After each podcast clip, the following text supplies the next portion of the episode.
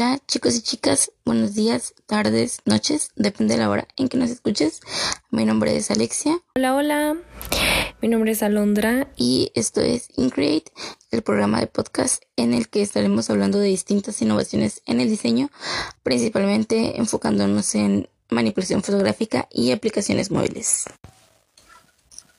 En este primer capítulo te platicaremos un poco acerca de lo que es la manipulación fotográfica y las aplicaciones móviles. Abordaremos un poco de historia, sus antecedentes, el impacto que han tenido estas dos ramas de diseño a través del tiempo y cómo se complementan entre sí. Así que bueno, sin más que decir, comencemos.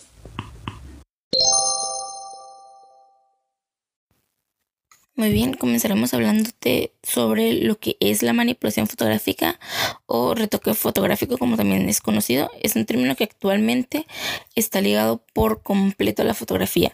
Y pues realmente ahorita en día es muy difícil que encontremos una fotografía que no esté retocada o sea, que se vaya limpia, ¿no? Entonces, todas las fotografías que llegan al público, ya sea por publicidad, revistas, periódicos, pues realmente todas han sufrido algún tipo de modificación. Y uno de los eternos debates derivados de este tratamiento de la fotografía digital suele ser el referido a los límites en el tratamiento de la imagen con programas de retoque. Pero antes de que la fotografía digital y los software de edición existieran, ya existía la manipulación de imágenes, aunque se realizaban con mayor dificultad y menos eficiencia que hoy en día, se obtenían resultados muy similares y pues bastante buenos. Y pues bueno, esta técnica comenzó como una respuesta natural de los fotógrafos que pretendían alterar las fotografías para que se acercaran lo máximo posible a la imagen real del mundo pero pronto esta pretensión inocente dio paso a técnicas sofisticadas que respondían a intereses políticos, comerciales o informativos.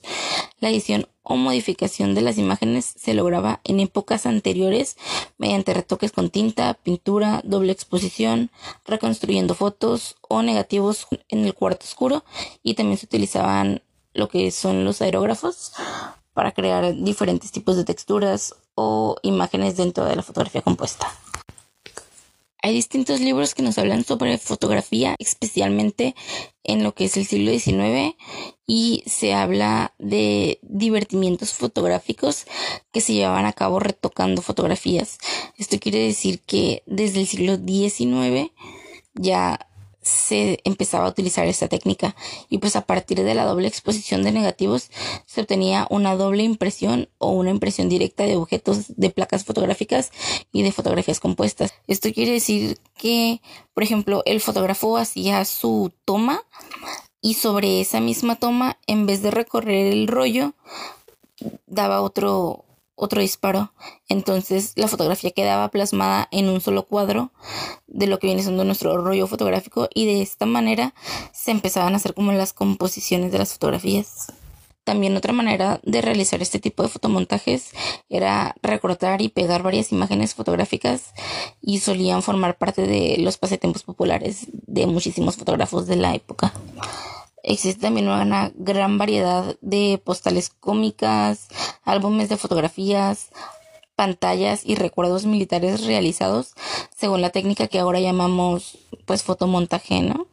Entonces sí, como que esto ya se remonta pues desde hace bastante tiempo. Muchos podríamos pensar que es algo pues realmente nuevo, podría decirse de esa manera, pero pues realmente no, o sea, ya como indagando y buscando más nos damos cuenta que este tiene décadas realizándose. También la combinación de fotografías y negativos se practicó en el contexto de las bellas artes y los movimientos que hicieron más uso de este tipo de técnicas fueron el dadaísmo, el surrealismo y pues el que creo que todo mundo conocemos e identificamos el pop art. Tuvo mucho mucho que ver con este movimiento de la innovación fotográfica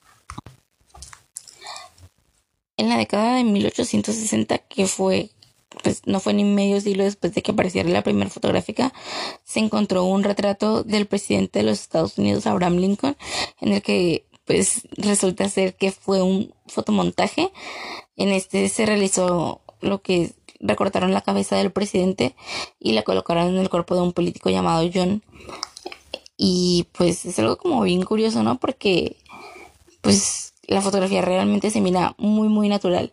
Igual si la quieren buscar, pues les dejo algún enlace o algo para que la chequen y de verdad, o sea, es no parece un montaje ni nada parecido.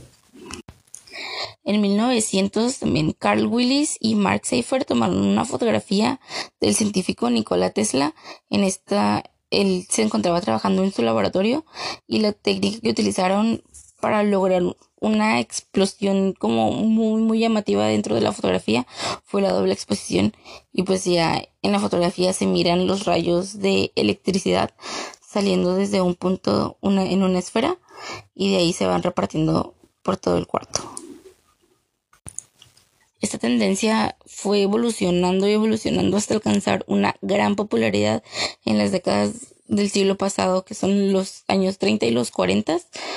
Y para, este entonces las fotografías se consideran como, bueno, se realizaban como de manera con composiciones extrañas, algo raras y cómicas, tenían mucha popularidad.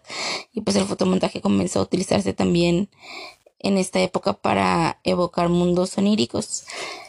Y pues a partir de ahí fue un popa, o sea, la fotografía de ahí solamente siguió evolucionando hasta llegar a lo que ahora conocemos y pues a todos los programas a los que tenemos accesibilidad a través de nuestro ordenador para comenzar a crear nosotros nuestras propias composiciones fotográficas. Y bueno, por mi tema es todo. Los dejo ahora con mi compañera Londra que les hablará un poquito de lo que son las aplicaciones móviles y sus antecedentes.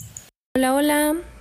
Pues yo les voy a hablar sobre lo que es la aplicación móvil y algunas funciones y características. Espero que les guste, así que a darle. ¿Cómo conocemos que es una aplicación móvil? Primero que nada, una app o aplicación móvil es un programa que puede ser instalado en dispositivos móviles, computadoras o tabletas.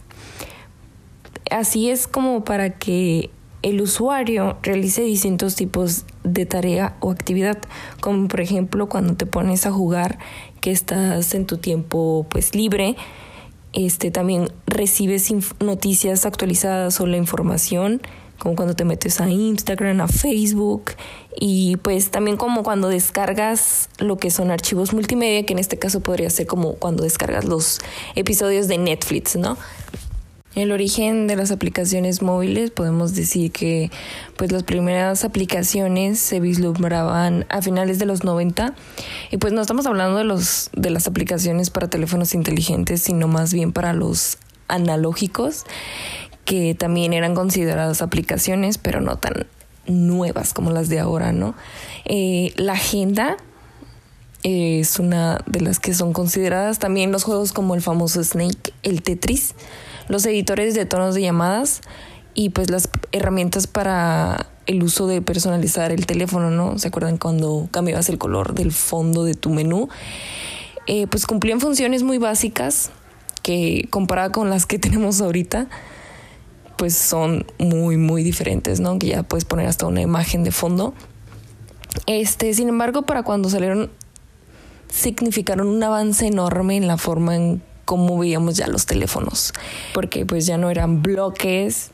Podemos decir ya en esencia que una aplicación no deja de ser un software y conocemos como software que es el conjunto de instrucciones que una computadora o en este caso la aplicación debe seguir porque pues todas aquellas indicaciones sobre lo que tiene que hacer y cómo van ligadas, ¿no?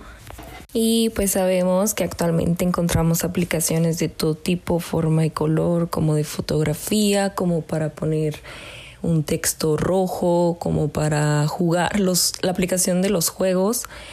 Eh, también las de noticias, lo que son espectáculos, el entretenimiento, que es como Netflix, y este lo social que aquí abarcaría lo que es Facebook, ¿no? Vamos a hablar ahora lo que son como una fecha importante para lo que son las aplicaciones, que en este caso sería en el 2007 por nuestro queridísimo Apple, que hace su jugada por cambiar por completo la forma en la que veríamos nosotros los equipos móviles y por supuesto las aplicaciones que en ese entonces pues no eran nada prácticas y pues estaban muy muy pero muy en este caso podríamos decir aburridas y nada relevantes. Pues el iPhone cuando salió, pues además de una gran innovación, este representó una plataforma para descargar aplicaciones externas, que el nombre de la plataforma se llamaba App Store, que muchos conocemos el día de hoy. Y pues Apple tenía lo que es ahorita, les dije, la aplicación App Store.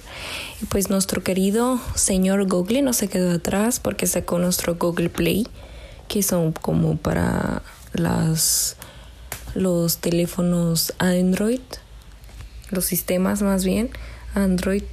Ya después de tanta historia y cosas importantes, vamos a pasarnos ahorita como a datos curiosos que pues se me hicieron muy interesantes y la verdad quiero que sepan que cuánto cuesta una app o aproximadamente qué tan cara es o cuántas aplicaciones se descargan en cierto tiempo, este o la famosa pregunta del millón, ¿no?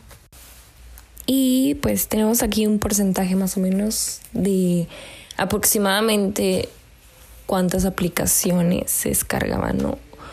Este, 8 mil millones de aplicaciones en todo el mundo en el 2010 se descargaron, para que te echas una ojeada, ¿no? Que pues fue una muestra de gran éxito. Este,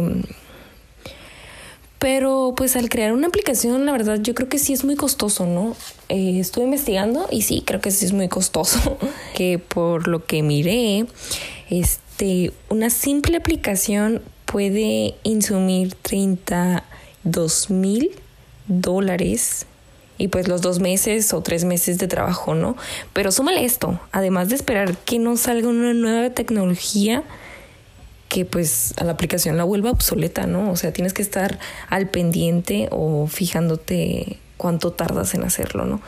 Este, también es de que, pues ese es el precio, ¿no? 32 mil dólares, pero se tiene que multiplicar, obviamente, porque si decides tú lanzarla para varios sistemas operativos, por ejemplo, una diseñada para el iPhone, pues obviamente no va a funcionar para un Android y pues así, ni el, una aplicación de Android va a funcionar para, para iPhone. Entonces supongo que ahí sí se te va un buen billetazo.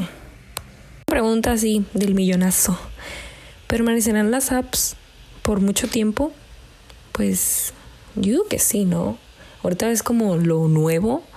Ya tengo una maestra que había comentado que ya los libros en físico ya no se van a utilizar tanto que ya lo nuevo ahorita son los libros, este, pues, los PDFs que se venden, ¿no? Los virtuales, se pueden decir.